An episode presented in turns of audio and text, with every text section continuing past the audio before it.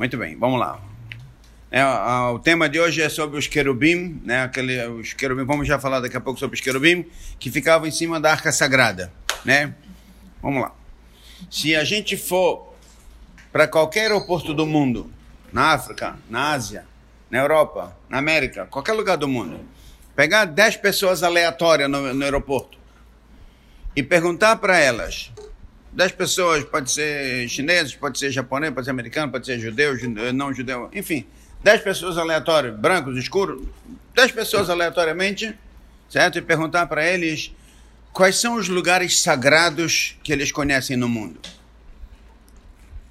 Uma pesquisa foi feita nisso aqui e seis de cada dez, ou seja, dois terços, responderam, obviamente, o lugar dele, né? Os chineses responderam algum lugar sagrado lá na China, os japoneses algum lugar no Japão, mas seis de dez deles responderam Jerusalém. Jerusalém, Muro das Lamentações, né? ou seja, é conhecido mundialmente por todas as etnias, por todos os povos, por todas as culturas, que Jerusalém é um lugar sagrado. Certo? Houve uma Cada um falou o seu lugar, primeira, primeiramente, né, o lugar de, de, do, do, país dele, da cultura dele, e depois falou Jerusalém, a cidade santa. Né? E, é, e isso é uma coisa curiosa, né? porque se a gente vai pegar Israel, ou Jerusalém, no mapa, mundi no mapa mundial, pô, é um pingo, do, uma, é uma gota no oceano. Se a gente pega o povo judeu comparando com a população mundial, é outra gota no oceano, certo? Então, e de repente, seis de cada dez pessoas responderam que tem esse lugar e aquele e Jerusalém. Certo? Então, é sinal que Jerusalém tem alguma coisa aqui é, diferente, alguma coisa assim. É, tem um feitiço, tem, alguma, tem uma coisa diferente nesse Jerusalém aí que ele pega, se, se expandiu para o mundo inteiro. E é curioso, mais curioso ainda, por exemplo, os católicos, eles não rezam em direção a Meca. E nem os muçulmanos rezam em direção a Roma. Mas todos dois rezam em Jerusalém. Todos dois, né, sabido, conhecido que Jerusalém é a cidade das três religiões, né, todo mundo faz questão, aliás, isso é um problema para a gente, né, de certa forma, né, porque os árabes eles querem Jerusalém a qualquer preço, não é? Estão pleiteando na ONU de que Jerusalém seja dividida, porque Jerusalém, ou seja, até os árabes que eles rezam para Meca, até os católicos eles rezam para o Vaticano, rezam, ou estão ligados com o Vaticano, mas todos estão ligados com Jerusalém. Tem uma, tem um Kessem, tem uma, tem um feitiço aí, tem alguma coisa aí com Jerusalém Jerusalém é uma cidade mística, uma cidade que tem um feitiço aí que atrai, né? é conhecido, né? Ou seja, Jerusalém na verdade é uma coisa, é, o respeito que se tem por Jerusalém, a consideração que se tem por Jerusalém, né? O, a, assim, Jerusalém é considerada a cidade santa pelas três maiores religiões do mundo, certo? Não só pelo judaísmo, mas também pelo islamismo e também pelo catolicismo. Ou seja, é uma coisa Jerusalém é uma coisa muito especial. Tem uma história ligada com Jerusalém, não estou muito ligado a ver com o tema, mas enfim, tem a ver com o tema, porque é, é, é Jerusalém no meio. Tinha um, um, um judeu chamado Benjamin é, Waxberger. Benjamin Waxberger, ele estava no campo de concentração. E uma vez, ele era jovem quando ele estava no campo de concentração, e ele uma vez estava na fila para receber o almoço dele, né? Aquela comida, se você pode chamar de comida, aquele almoço, se é que a gente pode chamar de quilo de almoço, o que eles serviam lá para os prisioneiros nos campos de concentração. Ele estava na fila para receber a, a, a, ração dele, e aí o, o, o, o capo nazista lá virou para ele e falou: é, vocês sonham com Jerusalém? Vocês acham que vocês ficam sonhando com Jerusalém? Daqui vocês só saem ou cinza ou pela, pela chaminé. Né? Um forno crematório, iam virar, sonhando com Jerusalém. Resultado, muita gente morreu, como a gente sabe, 6 milhões de judeus morreram. Esse Benjamin Waxenberger, ele, ele conseguiu sobreviver. E ele conseguiu chegar para Israel.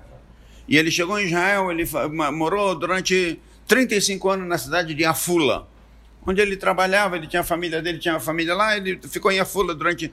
Quando ele se aposentou, aos 65 anos de idade, quando ele se aposentou, ele não esquecia aquelas palavras que o nazista falou para ele no campo de concentração.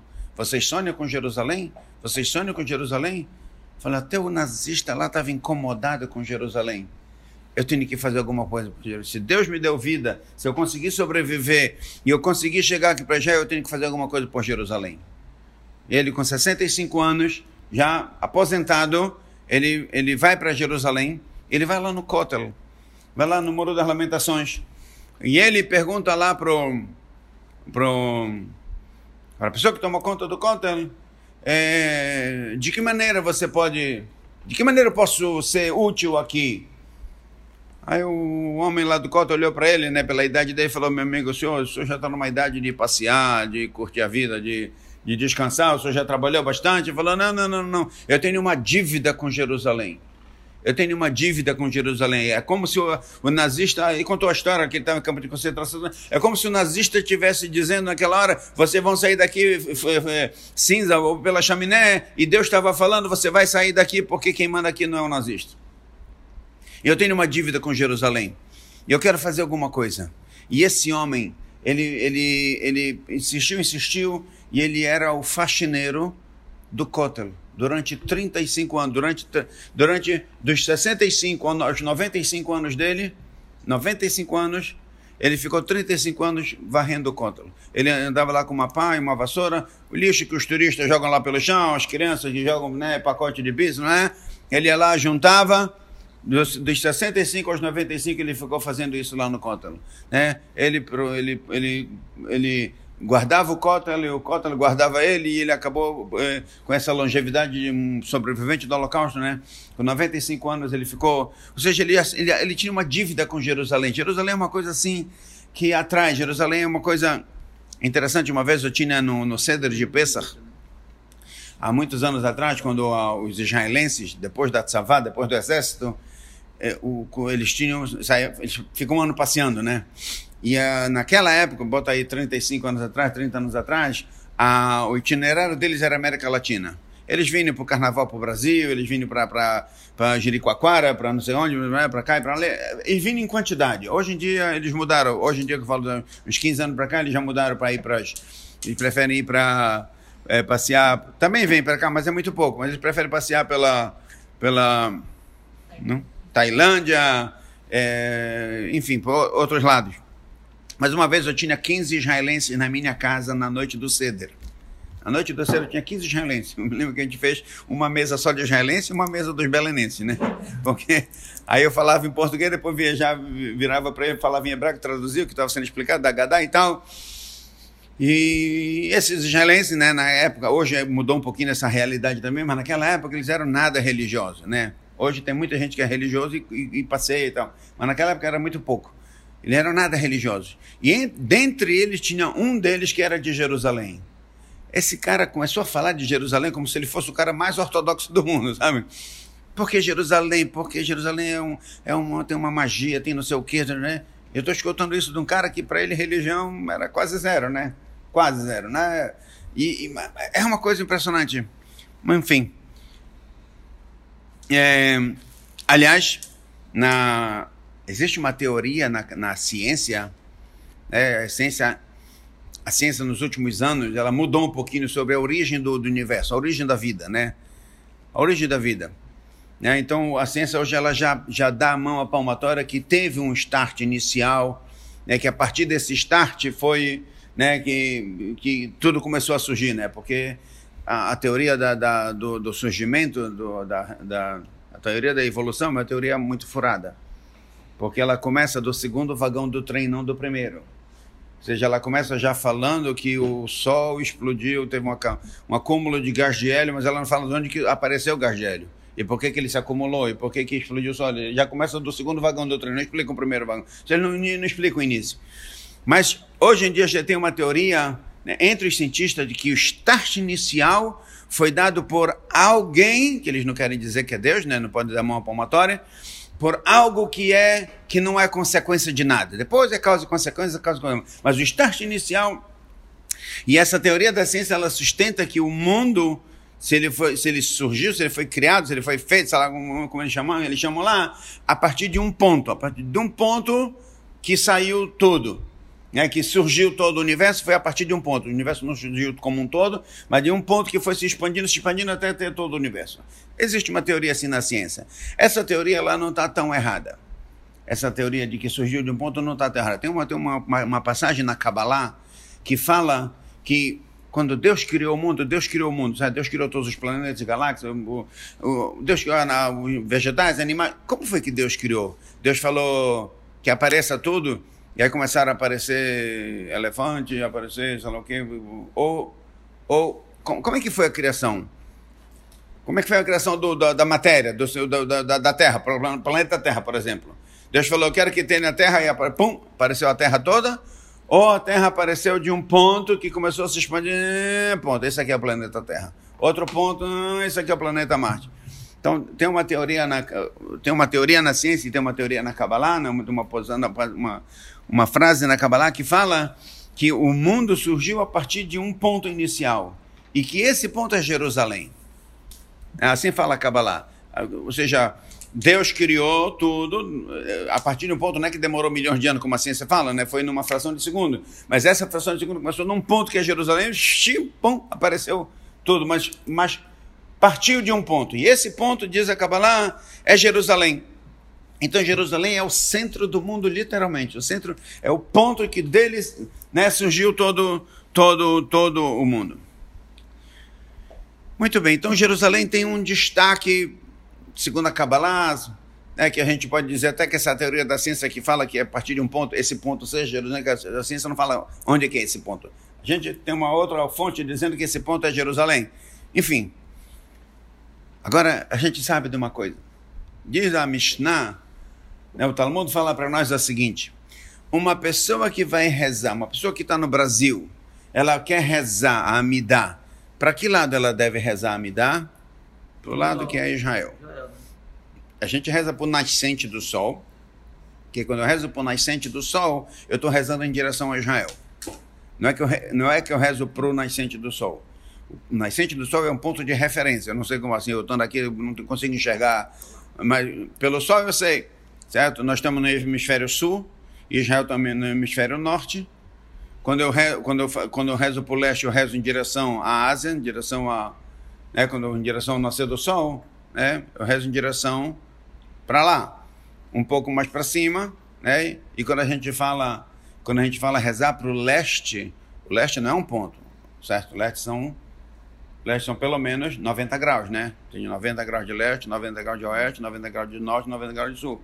Então, eu já posso esses 90 graus aqui, dentro desses 90 graus está tá Israel com certeza. Certo? Enfim, né? diz a Gamará, diz o. Hã? Está aqui, reza assim, direto. É, no caso aqui em Belém, por exemplo, a, a sinagoga, a Xarachamai, todas as sinagogas do mundo, elas já são feitas que o Erral é em direção a, ao nascente, porque é em direção de Jerusalém. Certo? Existem sinagogas que o Erral não é em direção. Eu conheci uma sinagoga na Argentina, que o pessoal, o Erral estava ali, o pessoal rezava me dar para cá, porque tecnicamente o terreno era muito estreitinho e compridão. Então, se botasse o Erral, enfim, ia ficar, ia ficar todo é, a, ia ser complicado. Então eles fizeram errado do lado mesmo e todo mundo reza para cá, mas enfim. Mas a gente sabe uma coisa conhecida: os judeus do mundo inteiro rezam em direção a Israel. E quem está em Israel reza em direção ao quê? Em direção a Jerusalém. Jerusalém é, é a maior cidade que tem em Israel, uma cidade grande. Quem está em Jerusalém, ele reza em direção ao quê? Ao Kotel, ao Muro das Lamentações. E quem está no Kotel, ele reza em direção a quê? Hã? pedra que tá na pedra. Não é meio inclinado para a esquerda ali, na, na parede? Não, me dá se faz na parede. Por que se faz na parede? O muro. É, o muro, o muro das lamentações, ele era o muro, era um dos quatro muros que cercava o templo. Ele não é o muro do templo. Ele é um muro que cercava o templo. Tinha a construção do templo, né, o prédio, vamos chamar assim, e era cercado, igual o nosso prédio que a gente mora. Tem o prédio e tem um muro que cerca o prédio, né? que demarca o terreno do prédio. Então, o Muro das Lamentações é, o, é esse, essa demarcação do Harabait, do Monte do Templo.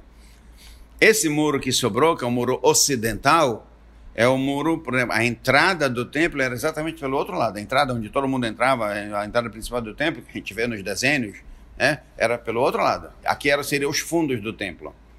Mas a gente sabe que no templo, conforme ia se adentrando, ia ficando mais sagrado, né? Tinha as salas anteriores, depois tinha a sala, depois tinha o Kodesh, depois tinha o Kodesh HaKodashim, né? o Santo dos Santos. Quanto mais ia adentrando ao templo, ia ficando mais sagrado. Tanto que aqui fora entravam homens e mulheres, Cohen, Levi, Israel. Quando chegava numa sala, já entrava ou quem era Cohen ou Levi. Na outra sala, só quem era Cohen. E na outra sala, só o Cohen Gadol, só o sumo sacerdote. Ou seja, conforme ia adentrando, ia ficando mais sagrado. A última sala a última sala que tinha no templo é a mais perto do Muro das Lamentações. Que o Muro das Lamentações que nós temos hoje é, é os fundos do templo. Certo? Então nós rezamos lá no, em direção ao muro, por quê? Porque nós estamos direção, em direção, também rezando em direção ao Kodesh HaKodashim.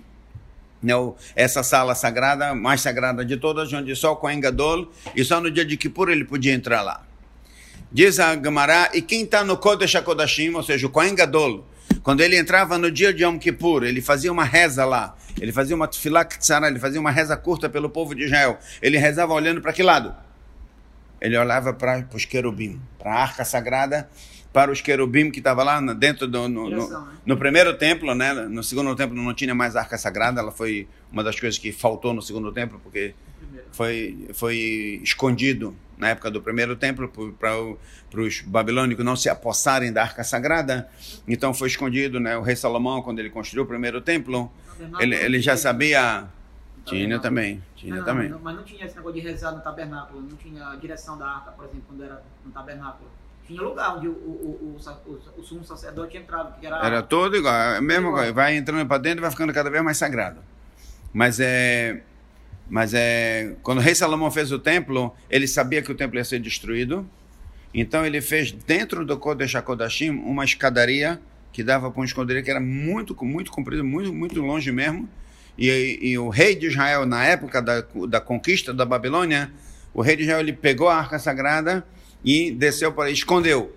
Escondeu. Quando vieram e queimaram e destruíram tudo, então destruíram a, a entrada para essa para essas. E o povo foi levado para a Babilônia, passaram 70 anos. Quando voltaram, já não tinha mais arca. Não, não se sabia onde encontrar a arca, não, não tinha como. Então, no segundo templo, não tinha arca.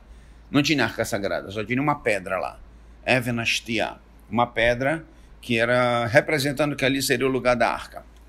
Mas, então, quem está fora de Israel reza em direção a Israel. Quem está em Israel reza em direção a Jerusalém. Jerusalém em relação, em direção do templo. Quem está no templo em direção do Kodesh HaKodashim. Quem está dentro do Kodesh HaKodashim, no caso do Kohen Gadol, em direção da arca sagrada com os querubim.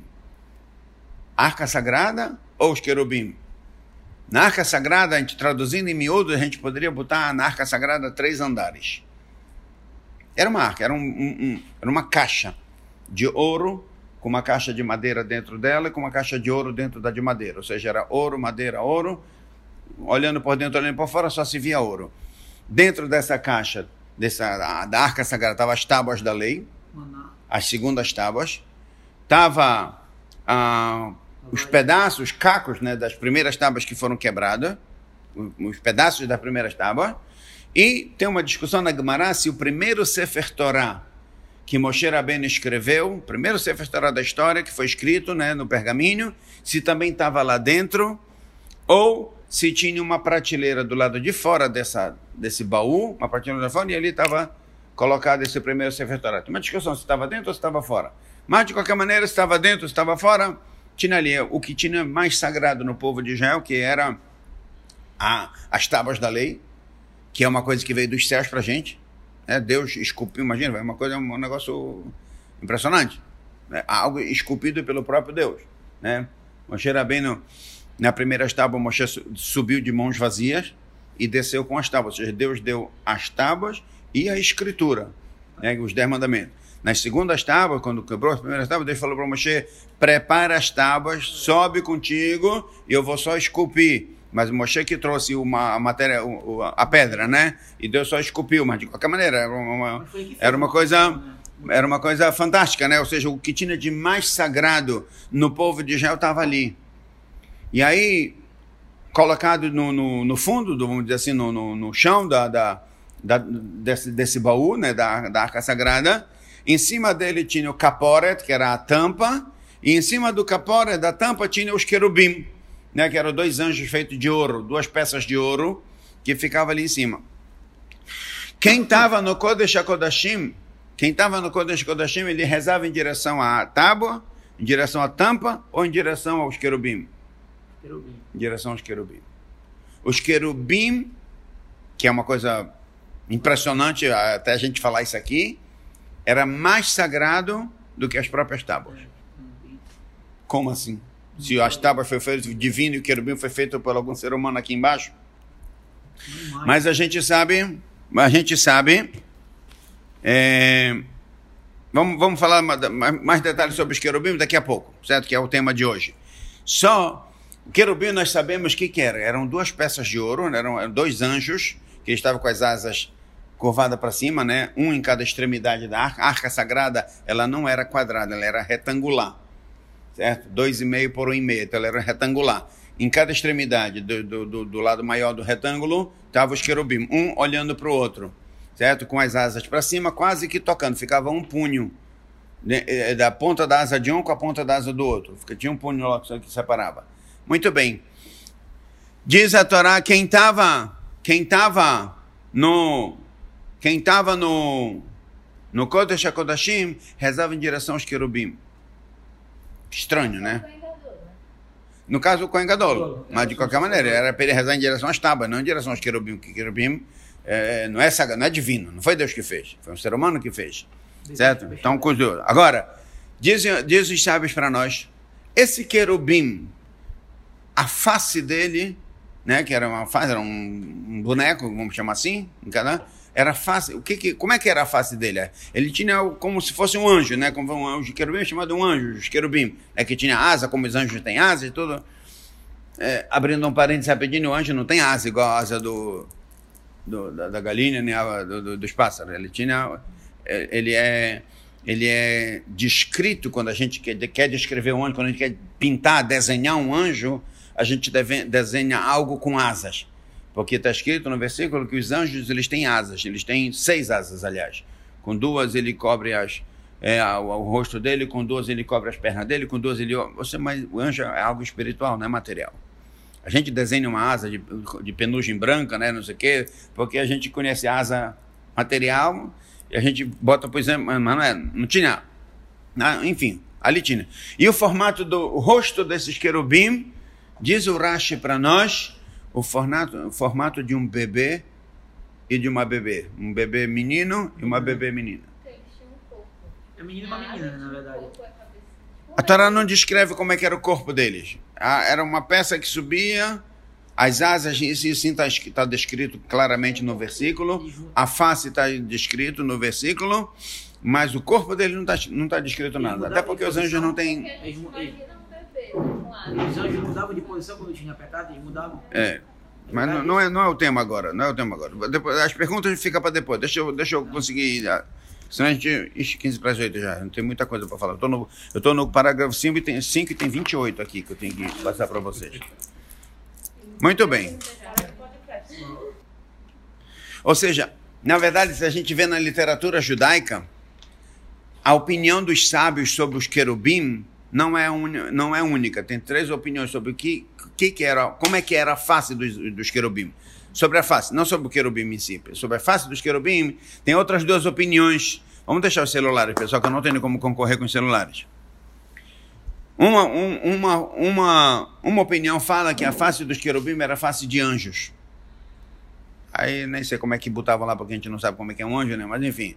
Outra opinião fala que era face de um rapaz e de uma moça, não de um bebezinho macho e uma bebezinho fêmea, mas de um rapaz já de mais adulto, né? de um homem e de uma mulher, né? É...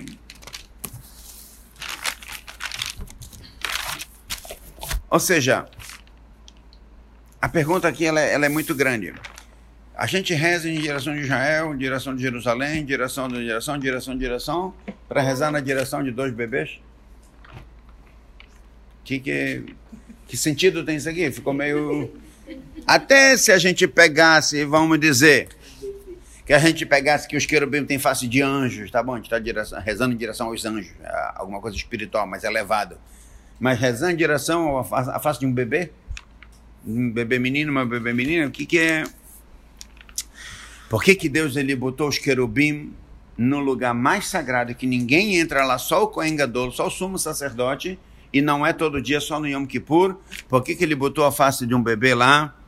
Kadosh Baruch ele quis ensinar para nós uma lição, e aí isso é o tema que tem a ver conosco no dia de hoje, que tudo nós vamos falar hoje tem a ver muito com a gente mesmo, com cada um de nós. Kadosh Baruch ele quis mostrar para nós que cada um de nós, para Deus, é como se nós fôssemos um bebezinho.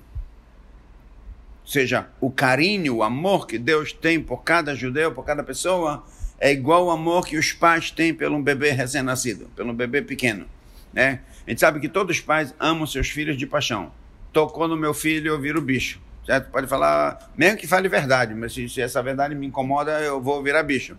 Certo? Pai e mãe fazem tudo pelos filhos. Mas nós sabemos que o amor de pai e mãe pelo um bebê é, é maior ainda do que pelo um filho adulto. Que o filho adulto já tem opinião própria, já nem sempre respeita a mãe, nem sempre obedece o pai, nem sempre, né? A gente é, já começa a ter uma competição entre, entre as gerações, né? Mas o bebê não, o bebê ele é só, só felicidade, né? Tudo que a mãe quer ele faz, as crianças... Que, que, né? A Gamara fala, o que, que a criança fala na rua? O que ela escuta os pais falando em casa. Se eu estou escutando uma criança falar palavrão, é porque em casa os pais falam palavrão. Se uma criança é educada, é porque os pais em casa são educados. Se a criança é agressiva, é porque tem agressividade em casa. As crianças, elas são um espelho do pai. Certo? As crianças são um espelho do pai. Então, então a criança, quando ela é pequena, é, é eu em tamanho, em tamanho é, miniatura. Né? Então, o, o amor que Kadosh Baruch quis botar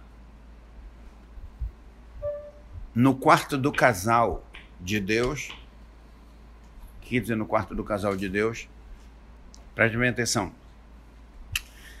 Na minha casa, todos vocês entram na sala. Alguns, que têm um pouquinho mais de intimidade, podem entrar na cozinha. Nos quartos, não é qualquer um que entra. E no quarto do casal, menos ainda. Certo? O carro de casal é uma coisa íntima do casal, que não é qualquer visita que vai vir na casa que vai entrar no quarto do casal. Certo? Não, na sala tudo bem, todo mundo entra, Uns que têm mais intimidade entram na cozinha, estão até nos outros quartos das, das, dos, das, dos filhos, mas no quarto do casal, ninguém entra. O quarto do casal é um lugar restrito, porque é a intimidade do casal ali. Mas não está acontecendo nada, talvez o casal nem está no quarto, não importa. No quarto do casal não se entra. Certo? É a intimidade do casal, está ali e não se entra.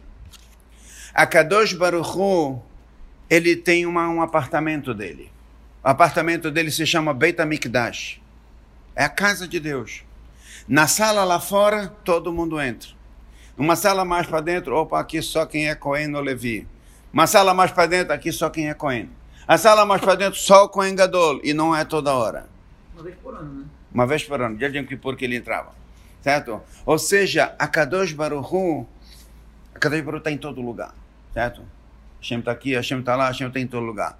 Então, o que quer dizer? Por que, que Deus falou para a gente fazer um Betamikdash para ele, fazer uma, um santuário? Façam para mim um santuário, eu vou para ir dentro deles. Deus não está no mundo inteiro? Deus não está em todo lugar?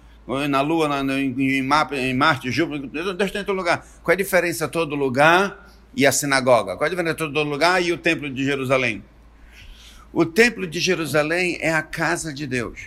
O mundo é o mundo de Deus. Deus está em todo lugar, mas ali é a casa dele. Ah, e ali tem a sala, tem os quartos e tem o quarto do casal. No quarto do casal, vocês vão, talvez vocês vão concordar comigo, talvez até pela experiência que vocês têm em casa, do quarto de casal dos pais de vocês. Que tipo de foto que tem na, no quarto do casal? Como assim? Hã? Como assim, foto? Foto dos filhos.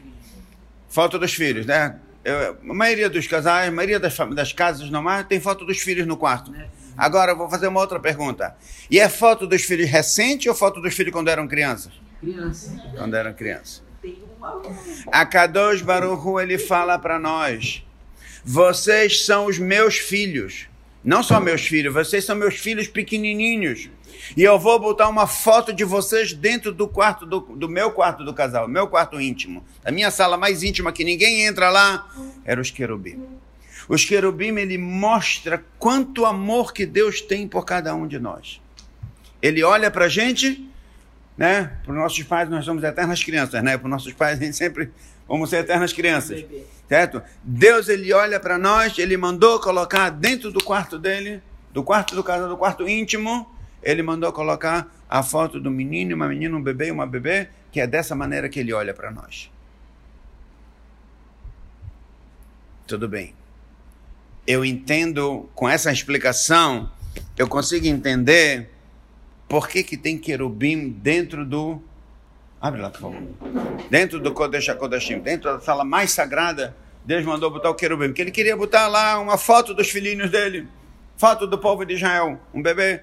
E por essa explicação, acentua né, que não era foto de anjo.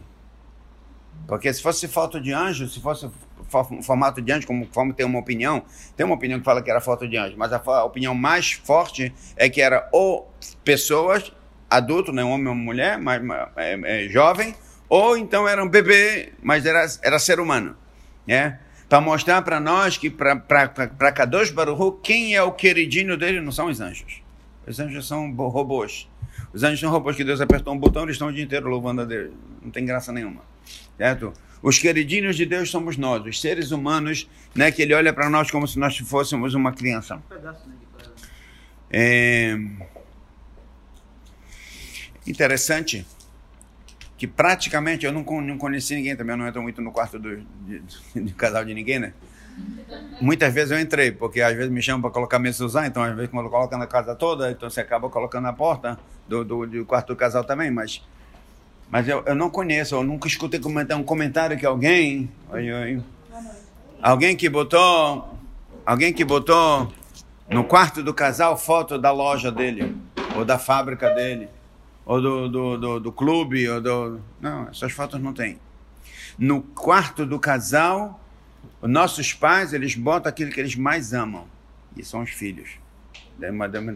Dependendo da idade do casal, dos netos também, certo? Está cheio de foto de filho, de neto, e dos filhos não de como eles estão agora, mas como eles eram criança.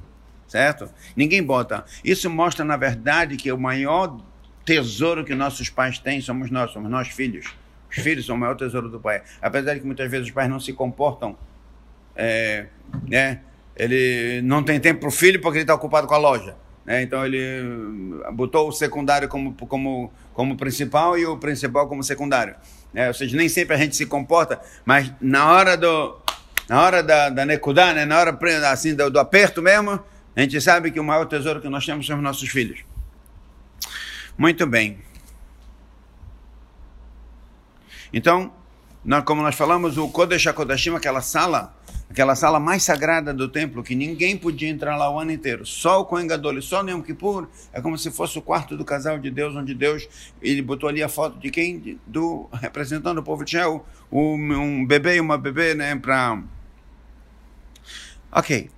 Até aqui isso responde por que que tinha uma, um querubim dentro do Kodesh HaKodashim, dentro do lugar mais sagrado. Por que, que eu preciso de uma resposta para essa pergunta? Porque a gente sabe que a Torá ela é averso a imagens, averso a, a ídolos, né? Imagens. Então, como que a Torá permitiu, como que Deus mandou colocar um querubim dentro do lugar mais sagrado, botar uma imagem feita de ouro?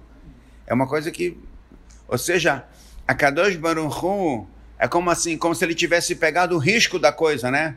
Porque tem muita gente que vai poder dizer, não, qual é o problema? Se lá no Kodesh HaKodashim tinha uma estátua lá de, de, de, feita de ouro, qual o problema eu tenho eu, eu rezar aqui para a estátua?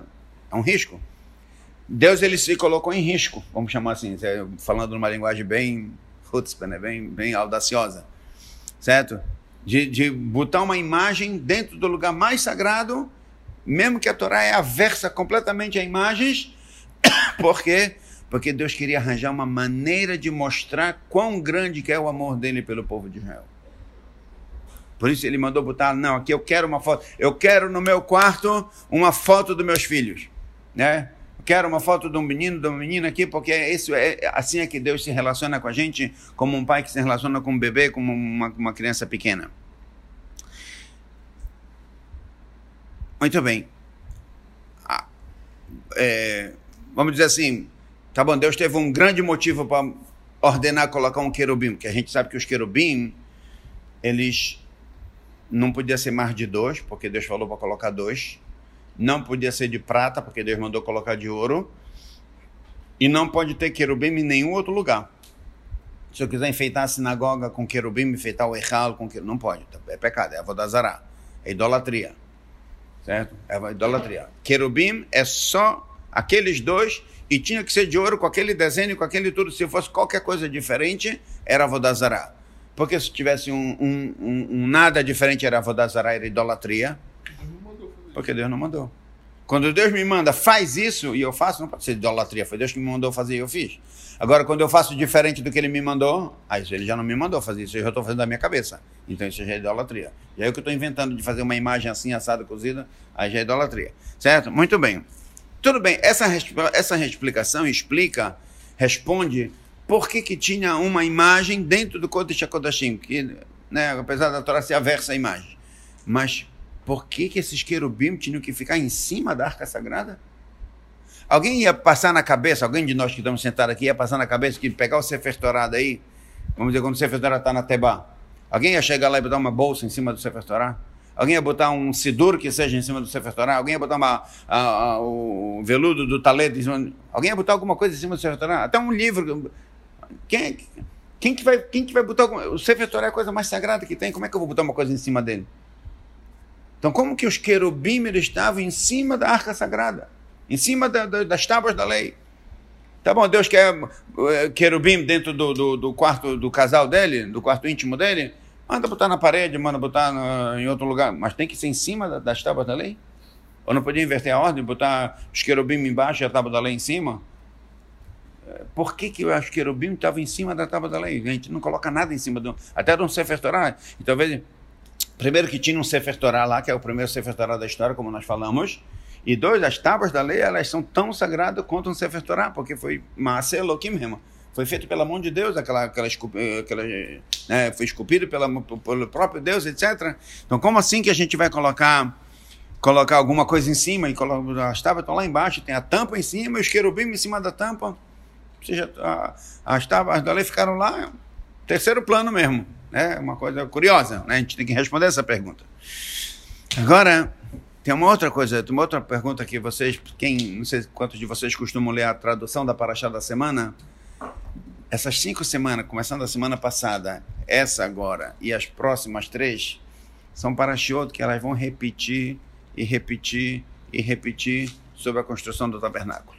Como que como Deus ordenando depois repete tudo que o povo fez, e depois repete tudo que fez uma contabilidade que realmente deram isso, e foi feito isso, e foi feito aquilo, e repete, repete, repete. O próprio Rashi, que é o comentarista clássico da Torá, ele, na Parashá da semana que vem, daqui a duas semanas, ele fala, não vou mais explicar porque eu já expliquei lá atrás.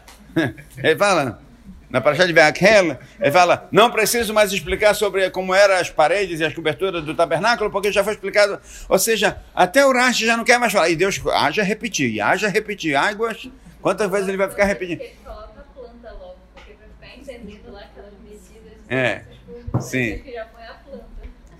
Mas então, Não pergunta meio bestão, parece. Por que, que não veio desenhado logo? que não veio desenhado? É, Não. faz a mesa assim, faz o plano desse Não. jeito, faz um negócio ilustrativo. Projeto, né? Não. A Torá em quadrinhos, né? Não. A Torá ela é para ser estudada com dificuldade, não com facilidade. Para Se afiar a- o, o raciocínio, afiar o Se intelecto. tivesse Afiar... uma o- foto. Não, hoje já tem. Vai, vai lá. Vai, Mas é, já ia facilitar muito ali o processo. Não. Existe uma explicação. Vou, eu vou responder agora de verdade. Existe uma explicação. Por que, que Deus deu a Torá escrita e a Torá oral? Por que, que ele não escreveu tudo? Né? Na Torá oral fica discutindo se era assim, se era assado, tem discussão, Rabi não sei o que, fala assim, Rabi fulano, faz assim, aí vai para cá, pra, ah, lá ficou como Rabi fulano, que aquilo ali era assim. Por que, que Deus não deu logo tudo escrito? Pronto, preto no branco, não tem mais erro. Não tem como errar, não tem como esquecer, não tem como eh, se enganar, não tem como nada. Escreve tudo logo. E, o interessante que 90% foi dado oral e 10% só que foi dado escrito. Ou até menos. Certo? Por exemplo, sobre o tefilim, está escrito você vai amarrar um sinal no teu braço. Não está escrito o que é para amarrar, se é preto, se é de couro, se, é, se tem voltas e, e, e pergaminho. Todas, tudo que compõe um tefilim não está escrito na Torá oral. Na Torá escrita, só na Torá oral. Então, uma explicação que tem, por que, que Deus deu oral se ele não deu escrita? Porque senão hoje nós não teríamos mais a Torá.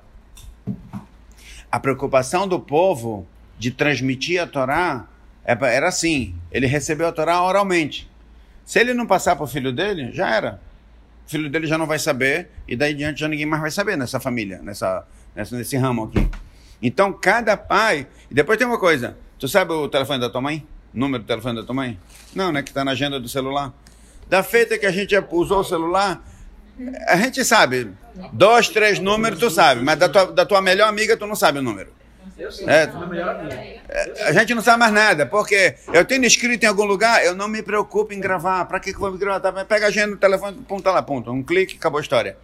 Se a Torá fosse dada escrito, toda escrita, a pessoa fala, não, não, não precisa estudar. Quando eu precisar uma lei de Shabat, eu vou lá e estudo. A gente acaba aqui não saber nada. Então o povo teve que estudar a Torá para poder transmitir. E assim foi transmitida gerações para gerações, gerações para gerações. Certo?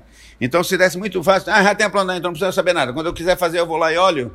Não ia funcionar. A gente, com toda a turbulência né, que teve na história do povo judeu, gente- com certeza a gente não ia saber mais nada da Torá hoje em dia se tivesse tudo, tudo escrito, né?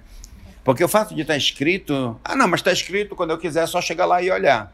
É, mas tu tem que saber interpretar, que mesmo que está escrito. Hoje você pega uma, uma, uma perachá que está escrito e você às vezes não entende o que está escrito ali. Precisa do rashi para explicar o que, que é que não é, não é? Então não, não é, não é, não é uma... Então a pergunta é, a pergunta é, por que que Deus é tão repetitivo? Agora cinco parachotes, cinco sábados. Quem acompanha a leitura da Torá vai ver que a leitura é muito parecida e as medidas e quantos metros de não sei o que, repete, repete, repete. Por que, que Deus está falando tanto cinco parachotes? A gente sabe, por exemplo, todas as leis de Sherritá, como se abate um animal, a carne kasher, se aprende de duas palavras. Tem mitzvot que a gente aprende de um vav. Agora aqui a Torá vai falar cinco parachotes para repetir a coisa que a gente já sabe, que está mastigado, já está... E repete, repete. Sabe por que, que Deus repetiu tanto a questão do tabernáculo? É a casa dele. A nossa casa, vocês talvez ainda estão no caminho, mas um, para uma família, uma família que ela consegue comprar uma casa, uau! É um negócio comemorado, que é uma das coisas difíceis na vida, né? Você conseguir ir empréstimo do banco e não sei o quê, e, paga, né? e, e financiamento, né? Quando você realmente quitou o apartamento, quitou a casa, ah, solta foguete, porque é, é uma coisa difícil, é um dos grandes alcances na vida. Em Israel, por exemplo, o pessoal passa uma vida inteira para conseguir comprar um apartamento. Hoje em dia, então, Tá isso, né? a minha filha está 20 anos lá, não conseguiu nem dar entrada ainda. do- Tá isso. é, mas um cara que consegue comprar um apartamento em Israel é uma, é uma felicidade. É uma coisa, o cara que consegue reformar um apartamento em Israel já é uma. Quanto custa um É. apartamento em Jerusalém perto? Muito caro. É 5 o- milhões de reais ou de, de dólares? dólares. 25 milhões. Um milhão com certeza. Cinco eu não sei, mas um milhão com certeza. Muito bem. Por que, que Deus está repetindo tanto? Até o Rashi já falou, não vou mais explicar, que eu já expliquei na perachá passada, retrasada, porque Deus está falando da casa dele. A casa dele, a casa, a nossa casa é uma coisa muito querida para todos nós. A gente não dá valor porque Baruch Hashem, todos nós temos uma casa. Mas a Gemara fala, a Gemara fala que um ser humano que não tem uma casa, ele não é ser humano.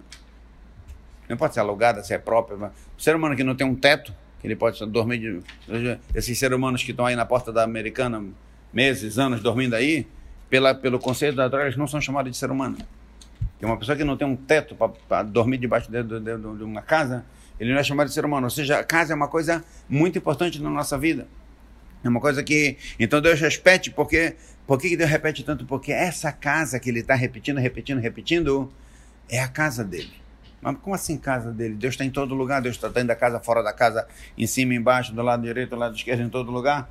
Qual a diferença da casa dele, o que é chamado, aqueles metros ali, perto do muro da alimentação, é chamado a casa de Deus. E Tel Aviv, não sei o que, e Belém, no, no- Deus não está aqui? Não está em todo, todo lugar? Como assim ca- casa de Deus? Diz sábios para nós, o que, que é uma casa? Por que, que ninguém entra no quarto íntimo do casal? Qual, qual- qual- o que está por detrás de tudo isso aqui? Quanto mais privado nós estamos, mais nós somos quem nós somos. Quanto mais público eu estou, menos eu sou quem eu sou. Entenderam a frase? Filosofei agora. Quanto mais privado eu estou, quanto mais sozinho, sem ninguém me olhando, mais eu sou quem eu sou. E quanto mais público eu me encontro, menos eu sou quem eu sou. Certo? Se a Gemara fala, a Gemara fala que só tem duas pessoas que conhecem o homem: Deus e a esposa dele. Por quê? Deus que vê tudo, sabe tá- tudo que acontece, e a esposa. Que a esposa está lá no quarto íntimo, né? Na, na frente dos outros, né? Quantas pessoas nós nós conhecemos? Cara, pô, cara, cara é gente fina aqui só. Na esposa, ele senta os né, cacete lá, tá. briga, grita, não sei o quê, mas na rua ele parece o cara mais simpático do mundo. Né? Ou seja, é, é, a gente na rua, a gente é o que a sociedade deixa a gente ser. Se eu sou médico, eu tenho que andar de branco, bonitinho. né? Como é que o médico fica na casa dele? Ele fica todo de branco, bonitinho? Sem nada, é um bermudão, sem blusa, sem nada, deitado no sofá. Se não tiver um visita na casa dele. Se tiver um visita, opa, ele já tem que sentar, já não pode mais ficar. Dependendo do visita que for, ele já não pode mais ficar deitado no sofá, tem que botar uma blusa, tem que não sei o quê. Ou seja, eu já não sou mais quem eu sou. Na minha casa eu sou No quarto do casal é onde que a gente é realmente quem a gente é. Certo? Ou seja, Kadosh Baruch ele ele está no mundo inteiro. Só que a gente não vê Deus. A gente não vê ele. Ele está escondido, ele não está aqui quem ele é. Ele está aqui quem ele não é. Mochila. Por quê? Porque a matéria não deixa mostrar ele quem ele é de verdade. Dentro do Betamigdash está escrito que dez milagres aconteciam a olho nu lá dentro. Opa, aqui Deus, aqui, é- aqui o negócio é, é impressionante, né? Era feito um sacrifício que era feito ao ar livre, com fogo, né? Que queimava o sacrifício, estava mó toró chovendo lá, e o fogo não apagava. 400 anos, não é que uma vez não apagou. 400 anos o fogo nunca, nunca apagou. 400 anos, 410 anos do primeiro templo, 420 anos do segundo templo, nunca apareceu uma mosca no lugar onde tinha abate, degola de animais, de tirar o couro, não sei o que a gente sabe, tem sangue tem mosca, né? Já começou a fazer um churrasco sentiu o cheiro do... Já, já aparece a mosca, né? Não tinha, não tinha... 410 anos não apareceu uma mosca. Cara, esse negócio aqui é, não é normal, isso aqui é... Ou seja, lá Deus mostrava o poder dele, lá Deus mostrava quem ele é, o que ele é capaz de fazer. No mundo, Deus está aqui, ele está tá em todo lugar. Só que aqui, lá era a casa de Deus.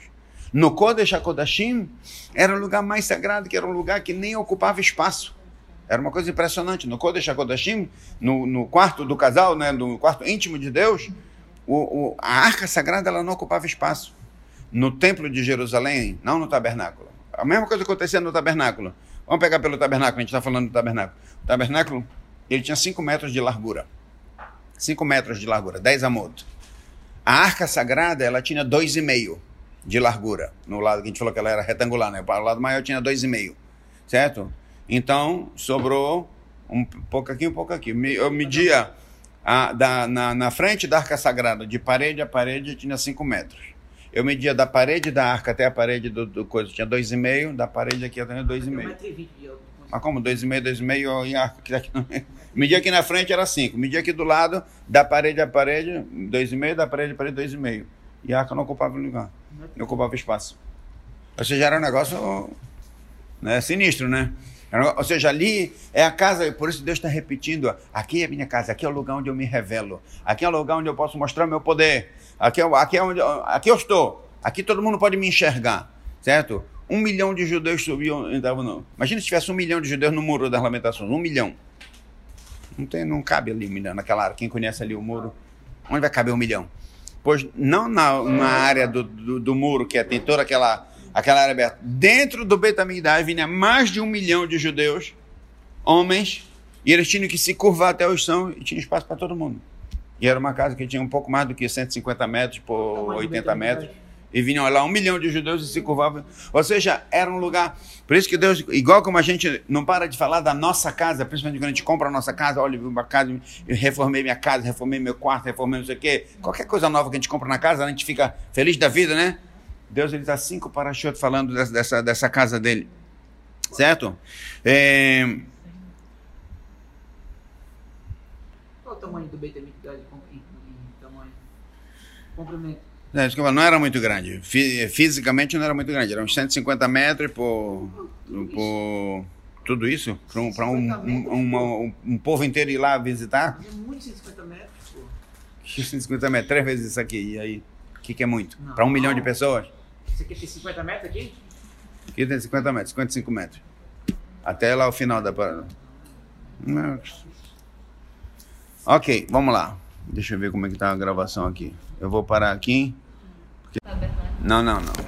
Não, não é correto o que você está falando. Não. Não, você não está confundindo. Você pulou uma, uma, uma, parte da história. O tabernáculo foi 40 anos que estava no deserto, eles tinham um tabernáculo. Quando eles entraram na terra de Israel, já com Josué e Yoshua, então eles passaram 14 anos guerreando contra todos os povos que moravam na terra de Israel, até conquistar a terra de Israel e dividir a terra de Israel entre as tribos, demorou um pe- 14 anos. Nesses 14 anos, o tabernáculo continuou funcionando. E ele não estava em Jerusalém, ele estava numa cidade chamada Gilgal. Gilgal. Ele ficou lá durante 14 anos que estava conquistando a terra em funcionamento, mas lá no Gilgal funcionando, fazendo os sacrifícios diários.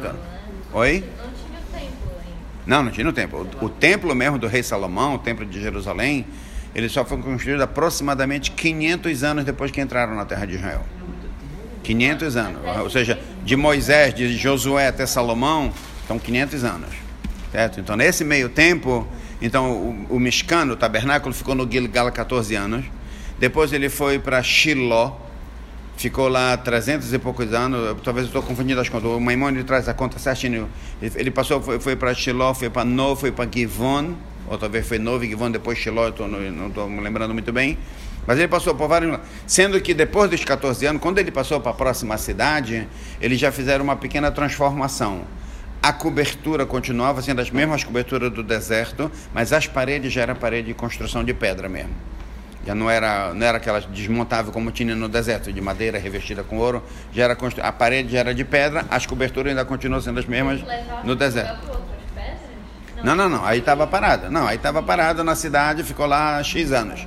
Teve um lugar, não me lembro se foi em Shiloh que ficou 369 anos, outro lugar ficou 50 e poucos anos, outro lugar ficou não sei quantos anos. No total, se somar Gi- Gilgal, Nov, Givon, Shiloh, então vai dar quase 500 e 490 e poucos anos. Aí depois foi para Jerusalém. Aí depois que foi o rei Salomão construiu em Jerusalém. Mas então o, o tabernáculo ele funcionou como tabernáculo, exatamente como era no deserto, 14 anos no, no, no, no Gilgal. Exatamente como ele era no deserto. Mesma, mesma construção. Depois do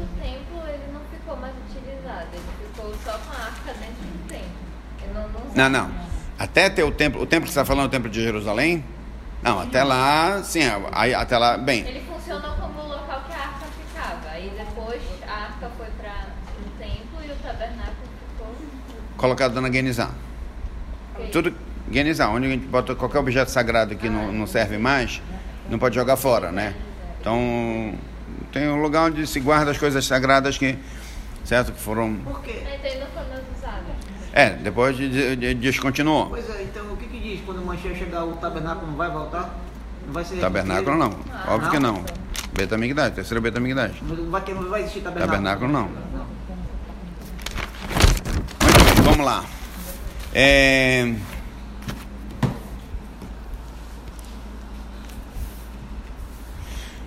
A gente falou que no, então, naquele, no, no quarto íntimo do casal de Deus, né, que é o Kodesh HaKodashim, aquela sala mais sagrada que ninguém podia entrar lá, só com o Engadolo, só no Yom Kippur. O que que tinha lá dentro? Tinha a arca sagrada, né, que tinha as tábuas, em cima das tábuas tinha a, a tampa, o caporet, que é chamado caporet, e depois tinha os querubim, né, os anjos que estavam, que eram em cima do caporet. Muito bem. Que a gente falou que quem estava no Kodesh HaKodashim, o Kohen Gadol, quando ele entrava lá, ele rezava em direção da arca, em direção das tábuas, em direção da tampa, em direção do anjo, dos, dos querubim. Querubim? Querubim. De onde nós sabemos isso aqui? Isso é um passo claro na Torá. Quando, toda vez quando Moshe desceu do Monte Sinai, certo? Moshe desceu do Monte Sinai, ele não desceu com toda a Torá. Deus foi falando para ele, ele foi ensinando para o povo. Onde é que Moshe, Moshe escutava a voz de Deus? Quando estava no Sinai, ele escutava lá direto lá do, né, sem telefone, né, né? Mas quando eu estava, quando ele estava aqui embaixo na, no, no, no tabernáculo, onde, de onde que ele, ele entrava no tabernáculo, escutava a voz de Deus falando com ele, né, ensinando alguma coisa, ele pá, pegava aquilo ali e ensinava para o povo. É, o pastor fala bem claro, "Vedibarti imcha me'ala kaporet mi ben shenei querubim. Eu vou falar com você de cima do, do tampo da arca sagrada, de dentre os querubim. Ou seja, a voz vinha de dentre os querubim. Daqui a gente vê né, a importância. Oi?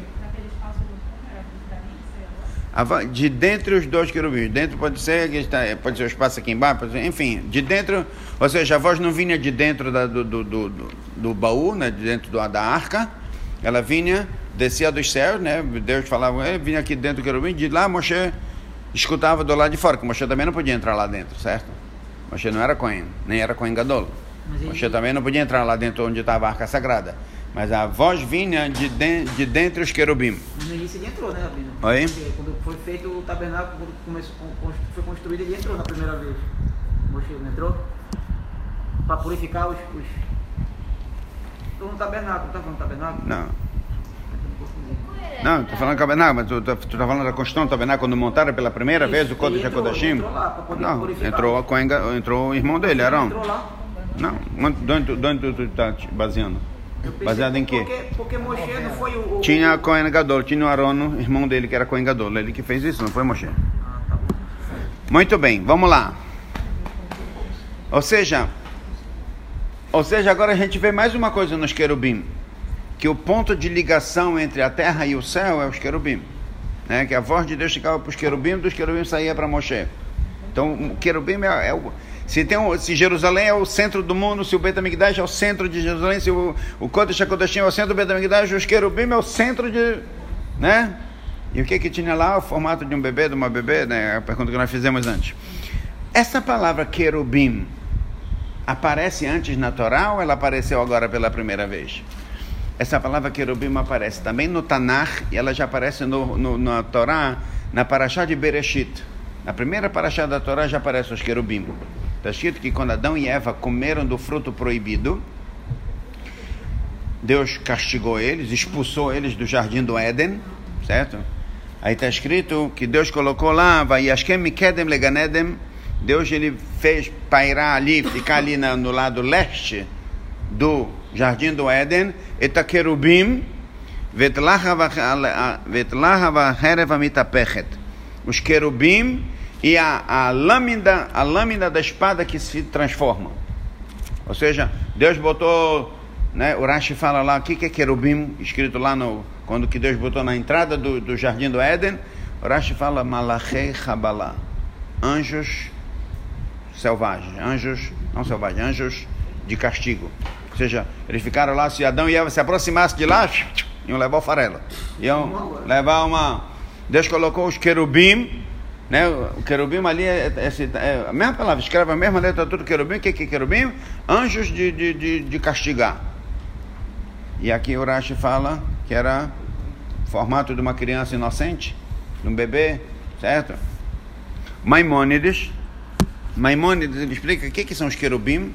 Fala que são um tipo de anjo. Existem várias legiões de anjos. Existe chamado Malachim, Ofanim, Hayot HaKodesh, eh, Serafim. Tem vários tipos de anjos, né? Cada um com a sua missão e tal. E tem uma, uma categoria de anjo chamada querubim.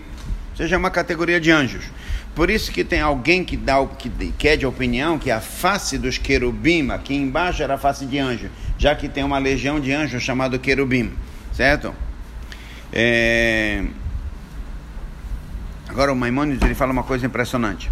A gente sabe que existe um, um conceito cabalístico chamado Kisea Kavod, o trono divino, o trono de Deus, como se Deus estivesse sentado num trono, dirigindo o mundo, dirigindo a batuta, tudo que ele está fazendo.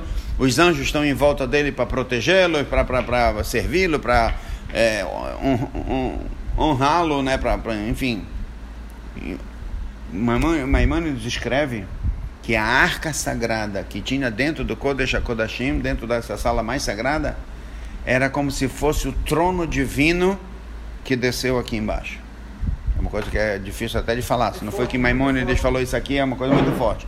É como se fosse uma materialização desse conceito espiritual chamado trono divino.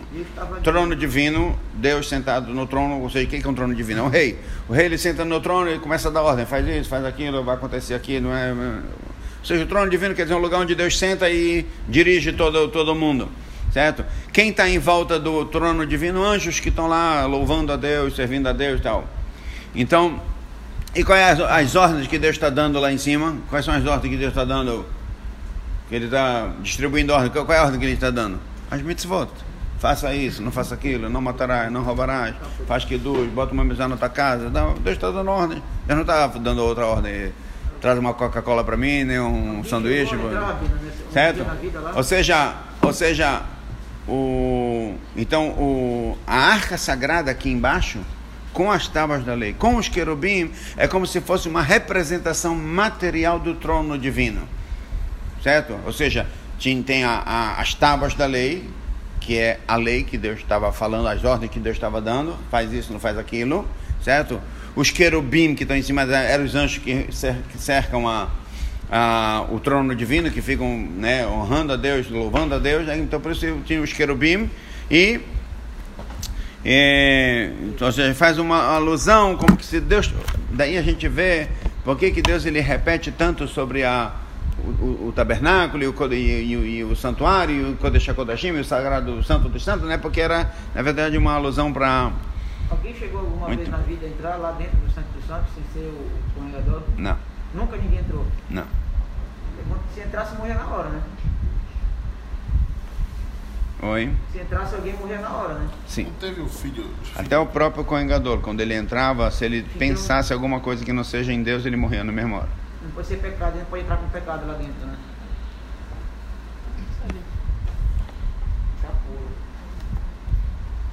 Provavelmente que inclusive o- o- um relâmpago, alguma coisa assim. Muito bem. Vamos lá, vamos em frente, vamos tentar aqui. É, então, a pergunta que nós fizemos antes, caramba, o centro do mundo é um bebê, uma bebê, tipo, um- um- uma face de criança, né? Ainda se fosse uma face de anjo, até porque a, o, o- a arca sagrada representa esse, esse conceito espiritual de Deus com os anjos, com, com a majestade dele. Mas quando o Urashi, o próprio Urashi falou lá em Bereshit, ele falou um anjo da, de castigar. O Urashi falou no, no livro de, do profeta de Irmial, que também aparece a palavra querubim, ele fala é a face de um touro. Peneia querubim, a face do querubim é a face de um touro, né? E aqui o Rashi ele resolve, ele, ele estudando tudo que ele estudou a Torá inteira, ele fala não, aqui no tabernáculo é um bebê e uma bebê, um bebê menino, uma bebê menina, né? Que é, o, é a- as fotos que Deus tem do povo de Israel. É, no, no seu quarto de- do, do casal, como nós falamos antes, né, que é da- das crianças pequenas, né, que é a maneira como Deus olha para nós. E é, e é interessante que às vezes nós não olhamos assim para nós. Às vezes muitos de nós falamos, pô, minha reza, quanto que vale a minha reza? A minha reza, quanto que vale? Acho que não deve valer nada. O que é uma reza? Eu, tenho tanta, eu faço tanto pecado, faço tanta coisa errada, mas o que que é uma reza minha? Ixi, não, não vou. A gente se. A nossa. A gente se desvaloriza. O valor que Deus dá para nós é incomparavelmente maior ao valor que nós damos para nós mesmos. E a gente tem que saber que cada ato nosso ele é querido para Deus como um bebê, um bebezinho que está fazendo uma coisa para o pai, certo? É, é, isso aqui não é apenas uma alusão, apenas uma, uma- um eufemismo, é real, é real. ah, Vamos, vamos, é,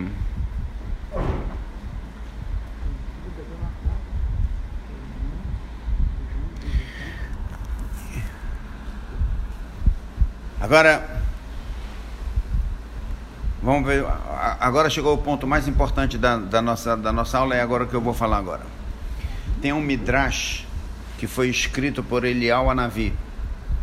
Elial Anavi, o famoso Elial Anavi, Elial, Elias, o profeta Elias. Vocês sabem que o profeta Elias hoje ele é um anjo, mas ele foi um ser humano que viveu aqui numa determinada época da história, ele viveu como ser humano, ele era um profeta do povo de Israel. Hoje ele se transformou num anjo, né? Mas ele é então tem um livro, um midrash escrito por ele quando ele era ser humano, não anjo, quando ele era ser humano, ele é Navi. Então midrash é, Tana de chama- se chama. Ele falou que uma vez ele se encontrou com um homem que era um homem pouco letrado, sabia estudar muito pouquinho, nunca tinha estudado uma Guimarães na vida e tudo. E esse homem perguntou para Eliel Navi o seguinte: olha a pergunta que ele fez. Ele falou: Eliel Navi, deixa eu lhe fazer uma pergunta.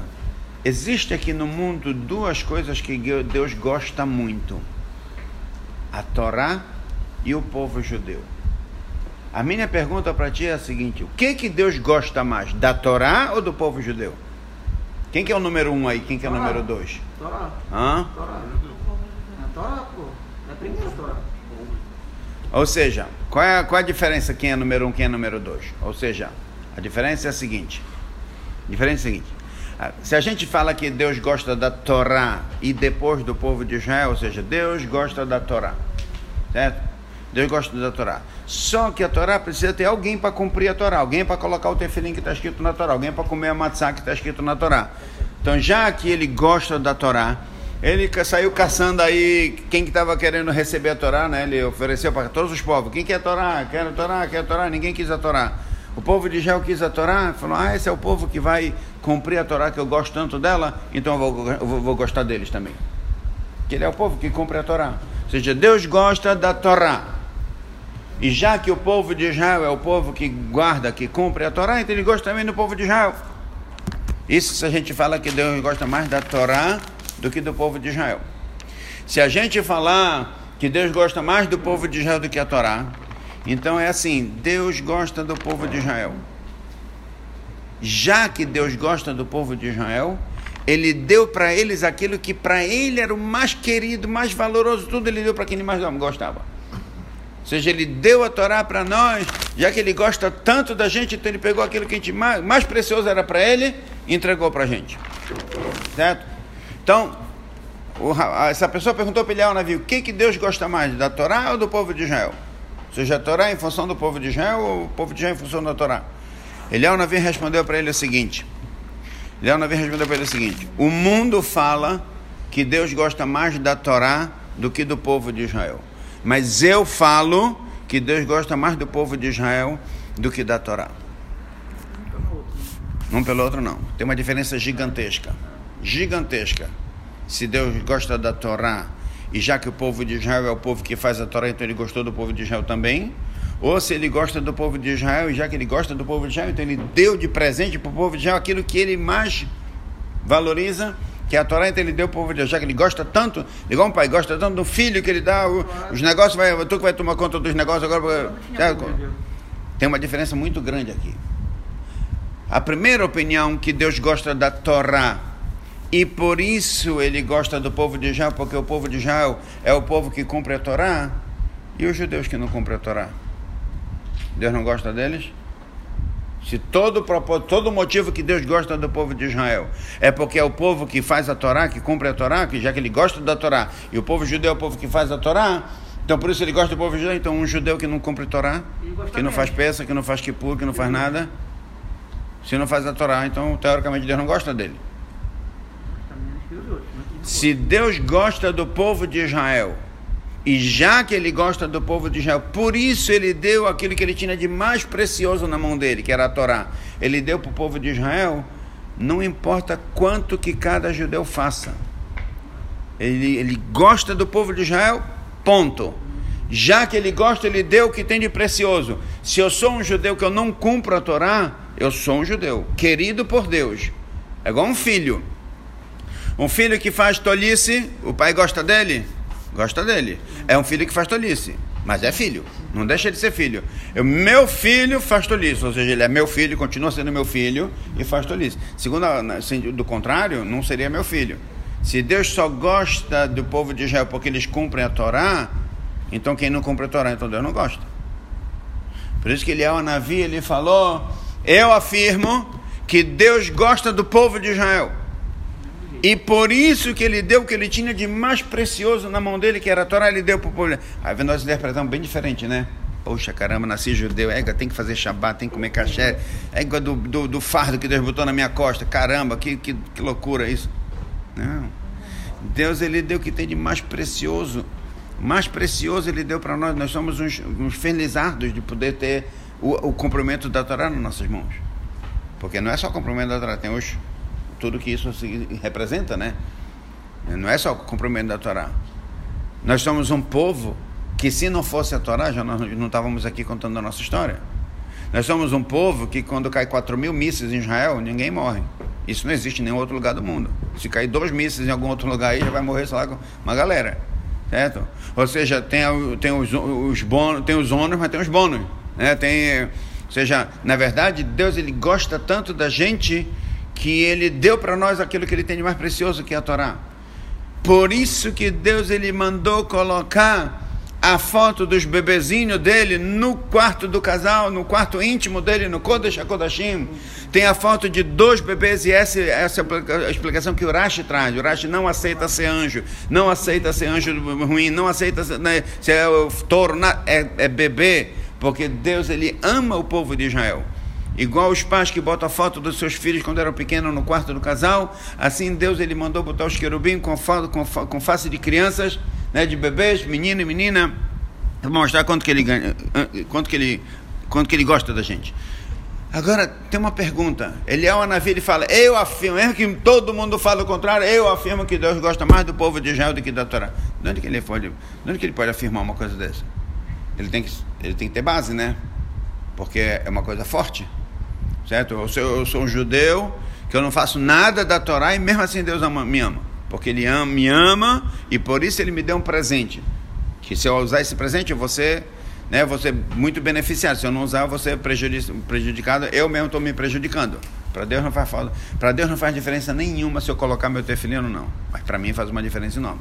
Para Deus não faz diferença nenhuma se eu comer cacheiro ou não. Mas para mim faz uma diferença enorme para minha alma, para o meu, pro meu, pro meu futuro, para o meu Palomabá, para não sei o que, né? faz uma diferença enorme. Para Deus não faz diferença nenhuma. Deus ele é todo poderoso, onipotente, onisciente, com a gente, sem a gente, com mitzvah, sem mitzvah. Ele já é, ele já é o todo poderoso. Não tem, não, eu não tenho como acrescentar alguma coisa em Deus. Não tenho como acrescentar, quebrei o galho de Deus. Hoje eu, eu resolvi um problema que ele tinha lá. Coloquei meu tefelina aqui, agora Deus está safo agora, Deus está resolvido. Os mandamentos deveria ter importância para ele. A importância é que ele ama tanto a gente, ama tanto a gente, que ele quer que a gente use esse presente, então, esse, esse, presente precioso que ele tem, porque nós vamos ser beneficiados. É, é, como, é como um pai que suplica para o seu filho: meu filho, por favor, te forma, faz uma faculdade. Eu, pô, meu pai, você está querendo que eu sente agora cinco anos no banco de uma faculdade, mas eu quero um futuro brilhante para ti.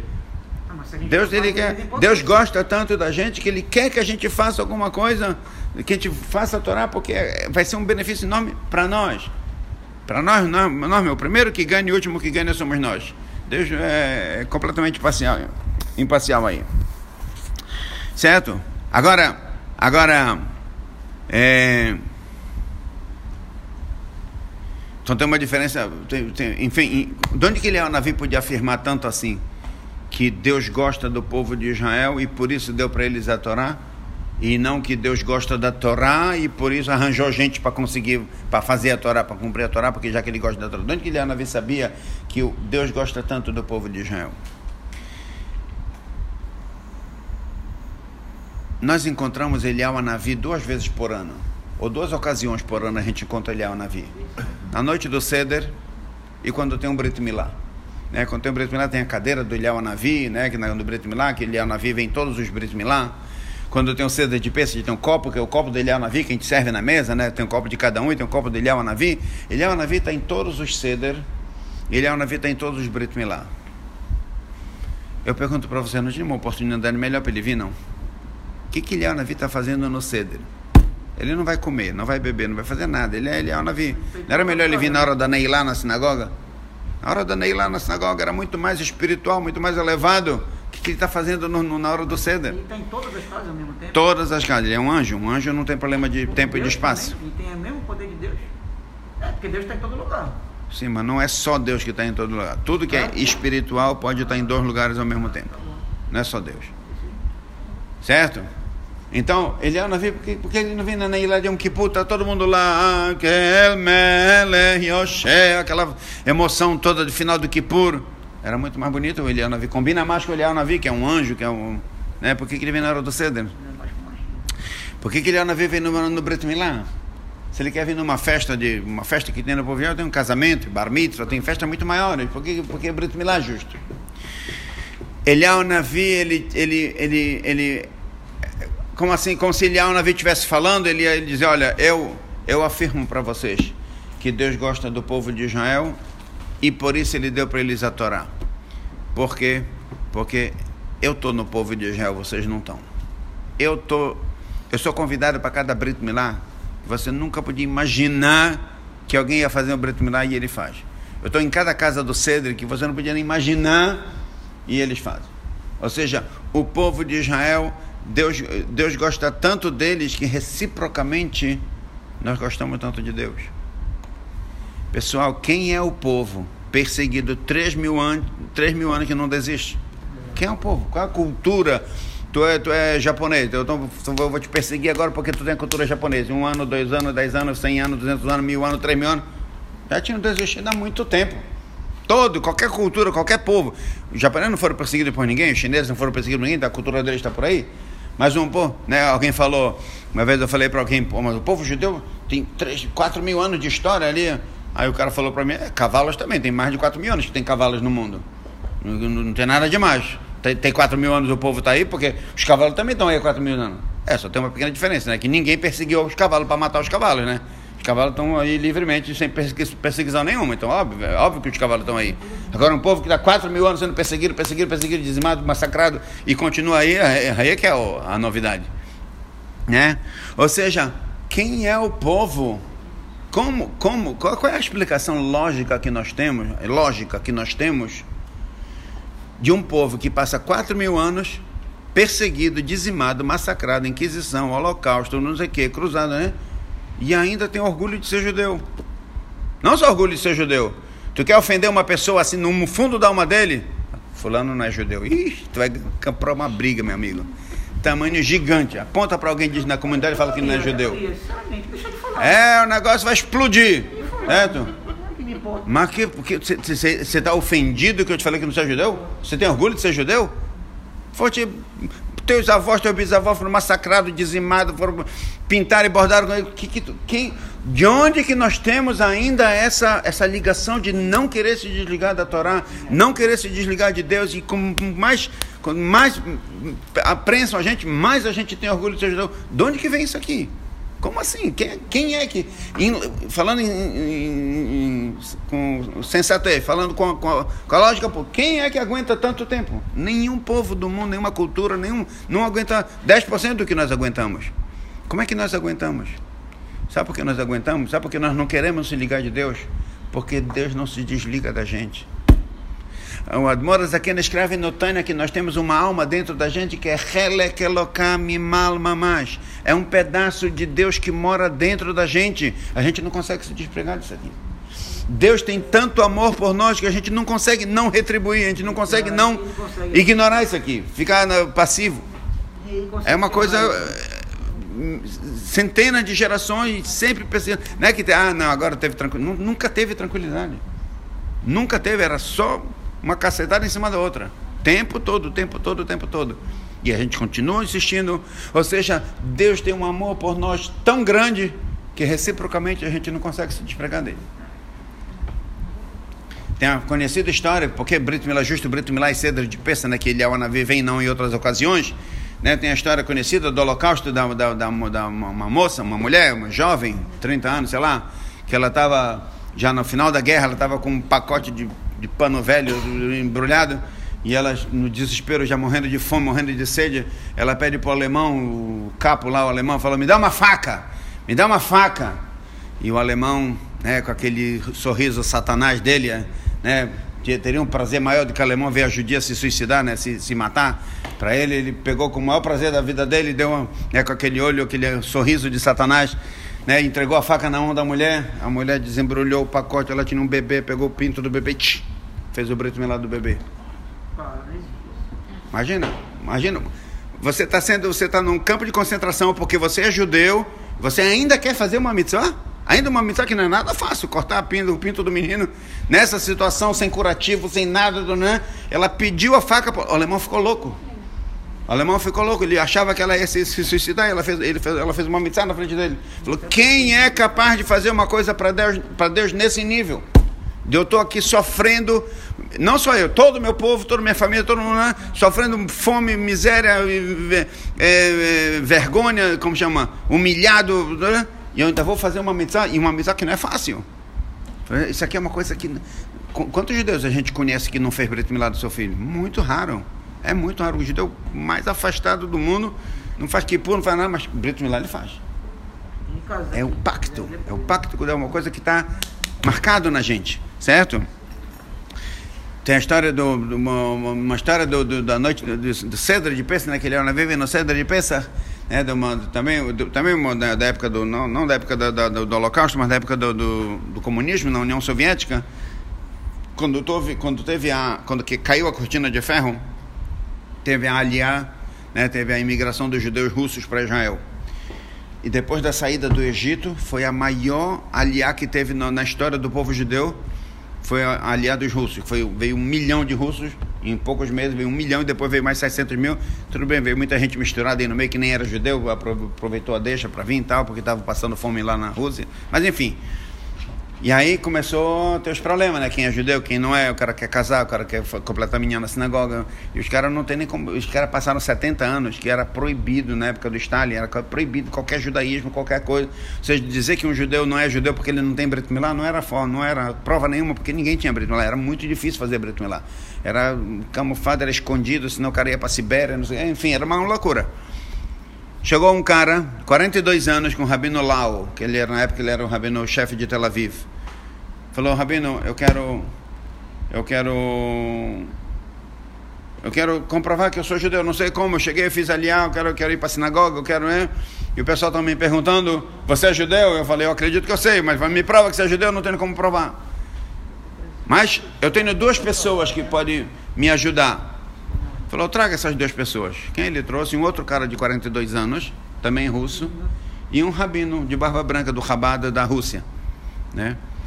E aí o, o, o, rapaz que veio com ele falou, olha, rabino, o outro que veio acompanhando o que queria comprovar o judaísmo dele, falou, olha, eu vou lhe falar uma coisa. A vida inteira, desde que eu sou criança, minha mãe falava que a gente que teve o Brit Milá do meu amigo aqui, que teve Brit Milá, que a família dele, que teve Brit Milá, que teve Brit Milá.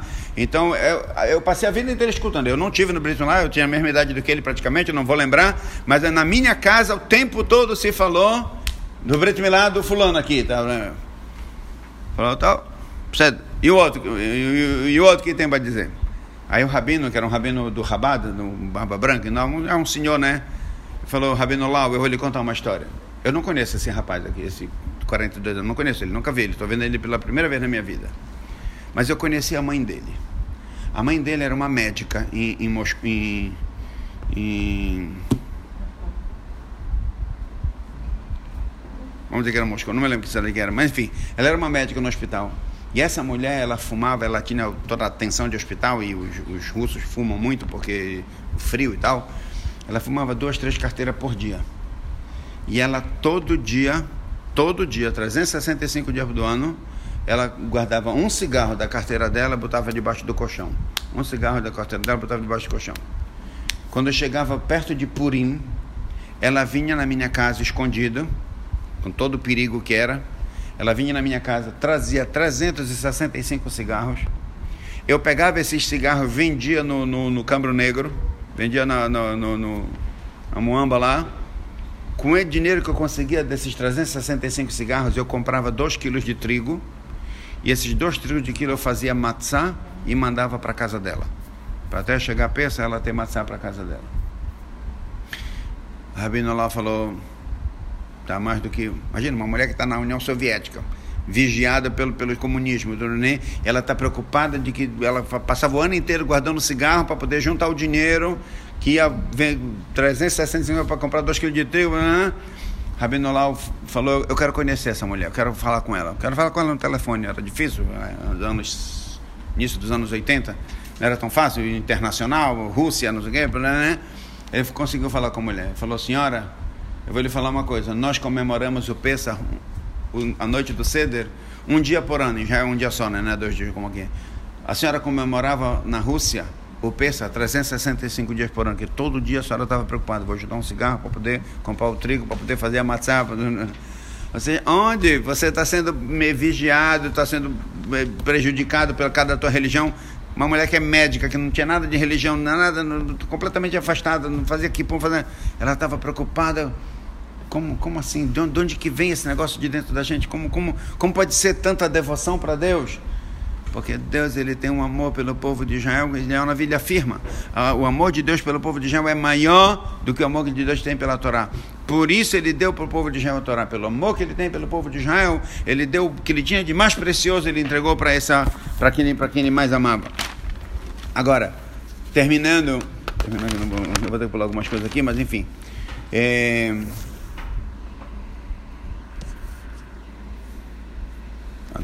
Eu já passei.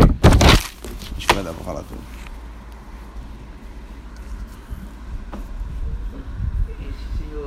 Abraham Berta Bezekri. Você sabe quem é? Sim. Abraham Bezekri? sobrinho. É...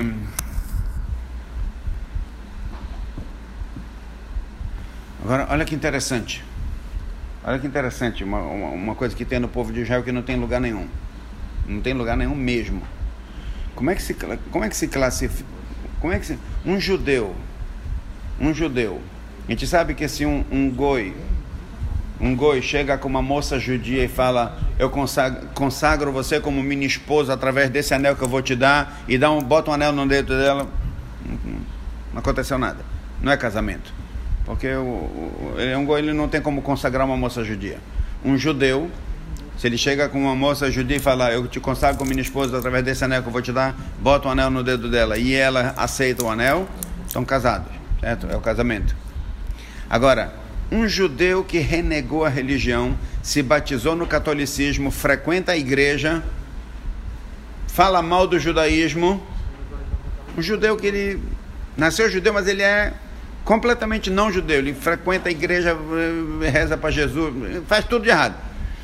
Se ele pegar um anel e falar para uma moça, você está consagrada como minha esposa através desse anel, o casamento aconteceu. Mas como assim? O que, que sobrou de judeu dentro de um cara desse que se converteu para outra religião? O que, que, que tem de judeu? Tu fala assim, um goi fizer isso, não aconteceu nada.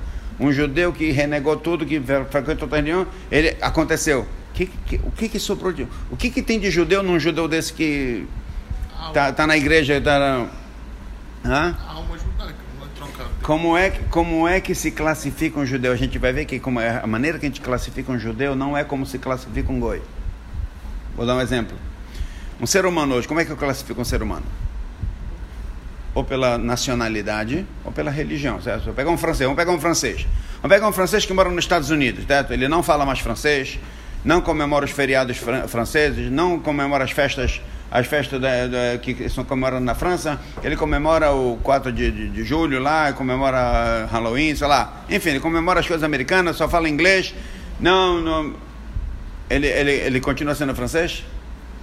Ele perdeu a identidade, ele passou a ser um americano. Igual como o pessoal que vai para Israel, né? Eu sou israelita, sou israelense. Que é israelense? Tu, tu nasceu no Brasil. Não, mas eu já estou 3, 4 anos aqui em Israel, já falo hebraico, já não, não pretende voltar para o Brasil, pronto, já, tem, já tem- recebe cidadania israelense. Certo? Ou seja, um, um católico que ele deixa de frequentar a igreja, ele vai frequentar agora o o- a igreja evangélica. Ele falou, não, não sou mais católico, agora sou evangélico. Aí o evangélico ele não quis mais, não gostou lá, agora ele foi, ele, agora sou crente. Agora, por que, que ele é crente? Porque ele frequenta onde, onde, onde é numa igreja crente. E por que, que ele não é mais católico? Porque ele não frequenta aqui. Ou seja, quando o cara faz ou deixa de fazer, ele vai se transformando. Agora eu sou isso, agora eu sou aquilo, agora eu sou aquilo outro. Eu não sou mais americano, não sou mais francês, sou americano, não sou mais católico, eu sou protestante, eu sou não sei o quê. Judeu não tem isso aqui. Judeu ele pode se batizar em quantas igrejas ele quiser, renegar, falar mal de Israel, falar mal da Torá, falar mal de Deus, falar não, ele é um judeu 100%. Por quê? Porque o judeu ele é, ele é classificado pelo gens, pelo dia que ele nasce. Como ele falou, alma.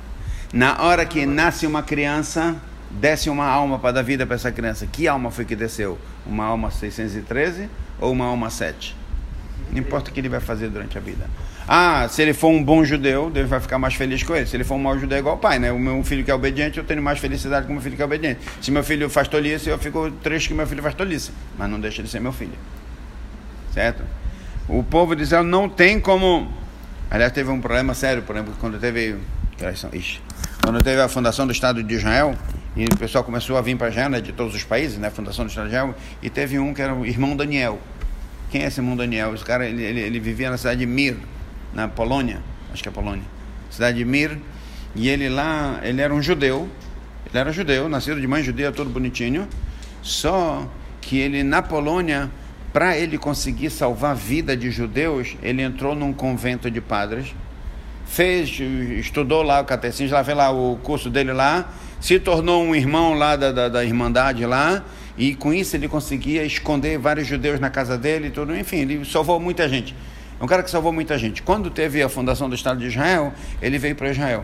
Só que como ele passou muito tempo nessa história de, de ser, sei lá o quê, lá pastor, sei lá o que, que ele era, é, o irmão Daniel, então ele já, mesmo quando ele veio para Israel, ele continuava, ele tinha uma igreja dele, ele não sei o que dele, né? Quando ele foi no Ministério da Penim, ele foi lá no Ministério do Interior que ele queria pegar a cidadania judia, israelense, né, porque ele é um judeu, não quiseram dar para ele. Falaram, não, onde judeu? Cadê você, judeu? Você é, o, você é o irmão de Daniel que fica aí, que tem uma igreja, tem não sei o que, como você é judeu? Né? Isso porque porque quem estava lá no Supremo Tribunal eram juízes. Porque se tivesse um rabino lá no Supremo Tribunal, não importa se ele é padre, se ele tem igreja, se ele não, não entendesse. Ele é judeu e ele ia ter cidadania israelense. Certo? Porque o judeu, ele nasceu judeu, ele só tem duas opções na vida dele: ou ser um bom judeu ou um mau judeu. Mas não tem como deixar de ser judeu. Ou seja, a gente costuma dizer que a, a, a, a, porta do judaísmo ela só abre para um lado, só para o lado de dentro tem como não para lá de fora. Ou seja, existe a possibilidade de um goi virar judeu, mas de um judeu virar goi não existe. A porta só abre para entrar. Para abrir, assim para outro lado ela não abre não. Certo? Agora vamos terminar só um minuto. A gente falou que tinha a arca sagrada com as tábuas embaixo, o tampo, o caporet e os querubim. Certo? O que, que é caporet? A tradução da palavra caporet é tampo, é né? uma coisa que esconde, que fecha, que fecha alguma coisa, né? Mas o Rebbe ele dá uma explicação sobre a palavra caporet, ele fala que capora vem da palavra capará. Capará, perdão. Capará de, de, de, de perdoar, não, Yom Kippur, dia do perdão. Né? Capará que é do perdão. Ou seja, é, por que, que a Kadosh Baruch, a gente sabe que se eu comi porco 50 anos e eu resolvi que eu não quero mais, que eu, não vou mais comer porco, eu me bateu um, peso na consciência. Eu falei, pô, sou judeu, 50 anos que eu como pouco, não vou mais comer porco. Deus, por favor, olha, me perdoa. Eu prometo que de hoje em diante não como mais porco. Deus perdoa. Mas eu passei 50 anos comendo porco. Sabe quantas vezes eu comi porco em 50 anos? 2.527. Como, que, como assim ele vai me perdoar? Eu fiz duas mil vezes contra ele, duas mil vezes outro pecado, duas mil vezes aquele outro pecado, 50 mil vezes outro pecado. Como que ele me perdoa? Sabe por que ele perdoa? Porque ele olha para nós como uma criança a face do bebê e da bebê que está no Kodesh HaKodashim. Quando eu tenho uma festa de mulheres, um salão de mulheres, cheio de mulheres, e tem um bebê nesse salão, e esse bebê faz cocô na, na fralda, certo? Faz, faz na fralda, né? Aí começa a hum, tem um cheiro aqui, né? ei, tá cheirando, quem é, como é que a gente sabe quem é a mãe? Como é que a gente sabe quem é a mãe do bebê? A mãe do bebê não vai gritar nem vai dizer que está fedendo. Ela vai pegar o filho dele, vai dar um beijo nele e trocar a fralda dele. Para os outros, está fedendo. Para a mãe, não. Para mãe, bebê é bonito mesmo quando ele está sujo de cocô. Ele é meu filho, é meu bebê. Certo? Isso não é brincadeira, pessoal. Isso é Deus com a gente. Deus ele está o tempo todo disposto a trocar nossa fralda, entre aspas, né? ou seja, limpar nossa barra. Ah, mas eu fiz 50 vezes errado e eu me sujei de novo, e estou fedendo de novo, e fiz errado de novo. Não importa. Deus ele é a mãe que ele vai vir, vai pegar o bebê, vai dar um beijo e vai limpar ele. Certo? Isso é o caporet, né, que é a cobertura do, da arca sagrada, que é de capará.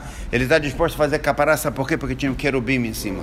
Tinha os, as crianças que estão tá em cima, que é a maneira como Deus olha para a gente, né, como se fosse uma. É... Agora, a última pergunta que nós fizemos lá, lá, lá atrás, como assim que em cima da arca sagrada não era mais correta que tivesse a arca, a, as tábuas da lei por cima e, sei lá, bota o que tu quiser por baixo, os querubim, o capora, tá, o tampo. Por que, por que, que, por que, que os bebês estão em cima da arca sagrada, em cima das tábuas da lei? Porque, querendo ou não, a Torá depende das crianças. A Torá depende dos jovens. A Torá depende do, do, da, da, juventude. A Torá não depende dos rabinos, não depende dos presidentes, não depende, do, depende dos jovens, depende das crianças no fundo, no fundo, a Torá precisa das crianças. Por isso que as crianças, os carubim, estavam em cima das, das tábuas da lei, porque a Torá precisa da gente.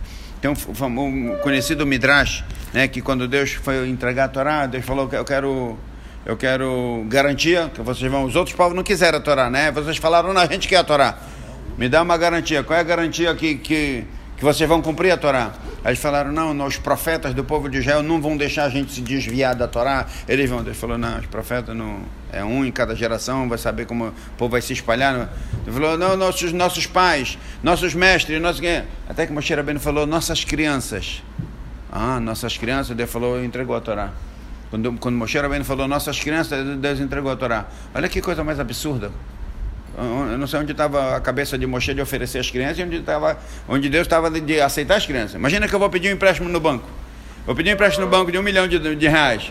Aí, qual é a garantia? Olha, meu pai ele é dono de uma fábrica. Não, teu pai é dono de uma fábrica, não, não, não é garantia. Eu tenho um irmão que ele tem uma loja. Não. Olha, eu tenho um filho de dois anos na minha casa lá. Que... Ah, tem, tem um filho de dois anos? Então, aqui, ponto. Eu vou, vou, tá aqui um milhão de... Como assim? Como, como que um bebê, como que uma criancinha vai ser, vai ser a garantia? É, explica o Rebbe, explica o Rebbe que quando, que quando a gente educa crianças e, e se estende para jovens também no caminho de mitzvot desde pequeno, dificilmente eles vão se desviar mais na frente. Vai perder um pouquinho, porque a vida tira da gente muitas coisas que a gente gostaria de não fazer, a gente acaba fazendo, porque a vida não é nem sempre é do jeito que a gente quer. Mas se a gente conseguir educar crianças Pode botar a criança em cima das tábuas sagradas, em cima das tábuas da lei. Pode botar as crianças em cima das tábuas da lei. Ou seja, se você botar as crianças baseadas nas tábuas da lei, as tábuas da lei vão ter continuidade. Se não tiver crianças em cima das tábuas da lei, não vai ter tábua da lei. Não vai ter quem cumpre as mitzvot, não vai ter quem vai cumprir a Torá. Ou seja, as crianças não só foram responsáveis que Deus entregou a Torá quando Moshe Rabbeinu ofereceu às crianças, mas as crianças de cada geração e os jovens hoje em dia são a responsável muito mais. A Torá não depende do, dos rabinos, a Torá não depende do presidente de sinagoga, não depende de, dos jovens, depende de a gente ter uma, um, uma, uma educação. Jovem é todo mundo que tem espírito jovem, assim, bem.